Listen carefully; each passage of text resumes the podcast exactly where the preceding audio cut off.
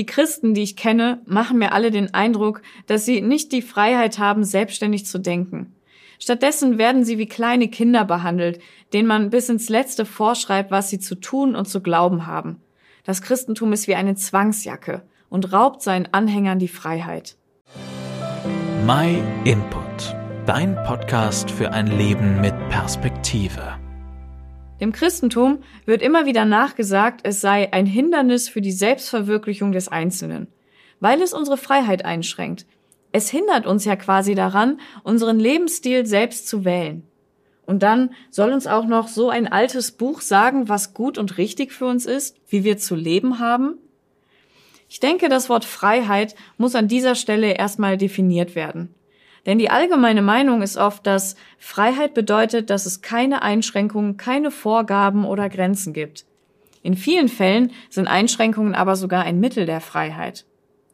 Stell dir mal vor, du holst einen Fisch aus dem Wasser und legst ihn ins Gras. Seine Freiheit wird dadurch fast grenzenlos, aber trotzdem stirbt er, weil er dort nicht leben kann. Wirklich frei ist er nur dann, wenn er sich auf den Lebensraum Wasser beschränkt. In vielen Bereichen des Lebens ist Freiheit nicht so sehr die Abwesenheit von irgendwelchen Grenzen, sondern vielmehr die Kunst, sich die richtigen Grenzen zu setzen und dadurch mehr und mehr Spielraum zu bekommen. Und im Christentum ist das nicht viel anders. Auch hier wird dem Menschen nicht seine Freiheit geraubt. Er muss auch nicht sein Denken aufgeben. Aber vielleicht muss er seine Definition von Freiheit etwas überdenken. Der vielleicht größte Unterschied zu anderen Religionen und Weltanschauungen ist, dass es dem Gott der Bibel nicht darum geht, den Menschen eine Zwangsjacke überzustülpen, sondern es geht ihm um eine persönliche Beziehung zu den Menschen. Und ich finde, hier lässt es sich sehr schön erklären, wie sich echte Freiheit ausdrückt. Denk mal an den Menschen, den du am meisten liebst. Vielleicht dein Partner, dein Kind, deine Eltern oder wer auch immer dir gerade in den Sinn kommt. Und jetzt denk mal an die Beziehung, die du zu ihm oder ihr hast. Wenn du etwas in diese Beziehung investierst, wenn du zum Beispiel Zeit einsetzt, wenn du auf etwas verzichtest, wenn du großen Aufwand betreibst oder sogar richtige Opfer bringst, würdest du dann am Ende sagen, dass diese Beziehung dich völlig einschränkt, dir die Freiheit raubt und dich sozusagen zu einem Sklaven macht? Eher nicht, oder? Freiheit ist also nicht die Abwesenheit von Einschränkungen, sondern das Finden der richtigen Einschränkungen, die zu unserem Wesen passen und die uns letztendlich befreien. Jetzt könnte man natürlich sagen, alles schön und gut, das kann man auf eine Beziehung zu einem Menschen anwenden, aber mit Gott ist das doch etwas ganz anderes.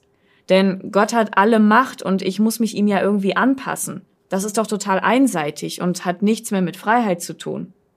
Doch, weil Gott hat in Jesus Christus auf die radikalste Art wie nur möglich gezeigt, dass er dazu bereit war, seine Freiheit für eine Beziehung zu uns Menschen aufzugeben. Und das habe ich mir nicht ausgedacht. Das kannst du alles in der Bibel nachlesen. Und das kann ich dir nur sehr empfehlen. Über Jesus Christus, den Sohn Gottes, kannst du zum Beispiel in der Bibel nachlesen, wenn euch also der Sohn frei macht, dann seid ihr wirklich frei. Wenn ich erst einmal begriffen habe, wie Jesus sich für mich geändert und hingegeben hat, dann habe ich keine Angst mehr davor, meine Freiheit für ihn aufzugeben und in ihm wahre Freiheit zu finden. Uns würde mal interessieren, was du dazu denkst. Empfindest du den Glauben an Gott als eine Zwangsjacke? Beziehungsweise hast du dir überhaupt schon einmal Gedanken über den Gott der Bibel gemacht?